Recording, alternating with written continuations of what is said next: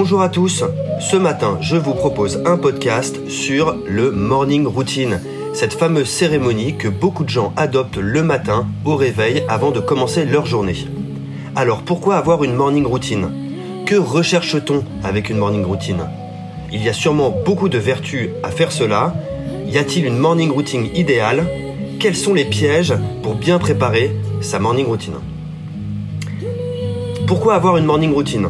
Sans doute pour se créer un mouvement privilégié, prendre du temps pour soi, faire ce que l'on aime, prendre soin de soi. Cela permet aussi de passer la journée l'esprit libre, vous commencez la journée sans sollicitation externe. Vous vous éveillez avec vous-même. Vous vous êtes peut-être libéré pendant cette morning routine de certaines tâches pénibles. En tout cas, vous êtes dynamisé, vous pensez positif et vous vous fixez quelques objectifs. La morning routine, c'est aussi une transition plus agréable. Votre potentiel est enfin libéré. Vous avez en vous ce sentiment agréable d'avoir déjà accompli des choses la journée va être nécessairement plus productive et vous êtes détendu. Que recherchez-vous à travers cette morning routine? Je voudrais le résumer en deux mots, quiétude et sérénité. En fait, vous cherchez un certain état d'esprit pour aborder cette journée qui commence. Il faut pour cela trouver sa morning routine. Ce qui est sûr, c'est qu'il y a beaucoup de vertus à faire cela. Par exemple, se coucher tôt.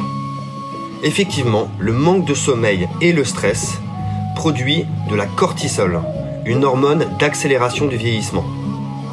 Autre exemple, l'exercice physique. Étirer la colonne vertébrale réoxygène le corps en libérant de la dopamine, l'hormone du bonheur par excellence et 100% bio. La musique, elle aussi, elle aide à cultiver une pensée positive. Enfin, la méditation améliore la prise de décision. Y a-t-il une morning routine idéale? En tout cas, si vous commencez par vous fixer une heure de réveil, alors c'est le bon début. C'est différent en fonction du style de vie de chacun et du rythme biologique. Mais en moyenne, si vous dormez entre 23h et 6h30, alors vous ne manquerez pas de sommeil. Un conseil, si vous n'avez pas l'habitude de vous lever aussitôt, c'est d'y aller progressivement en une semaine ou en deux semaines.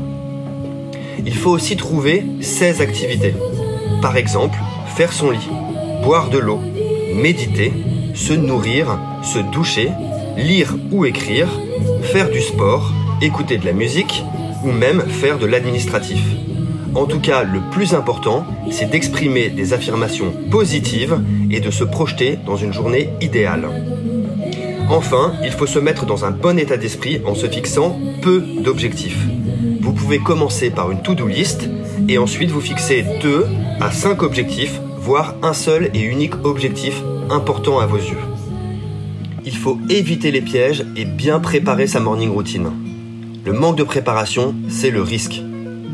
Un bon déroulé du soir, c'est un bon déroulé du matin. Par exemple, vous pouvez préparer vos affaires de sport à l'avance et les mettre devant la porte, ou encore préparer votre petit déjeuner avant d'aller vous coucher. Un conseil, ne vous endormez pas devant un écran. Il faut baisser progressivement l'activité autour de vous. Voilà ce qu'on pouvait dire de la morning routine, cette cérémonie qui vous permet d'attaquer la journée avec quiétude et sérénité. N'hésitez pas à partager votre expérience ou à réagir. Je voudrais finir par cette question que j'ai posée à plusieurs reprises. Faut-il faire une morning routine d'équipe? Et la réponse est non. Bien entendu, cette cérémonie est à vous et pour vous. À bientôt et bonne journée à tous.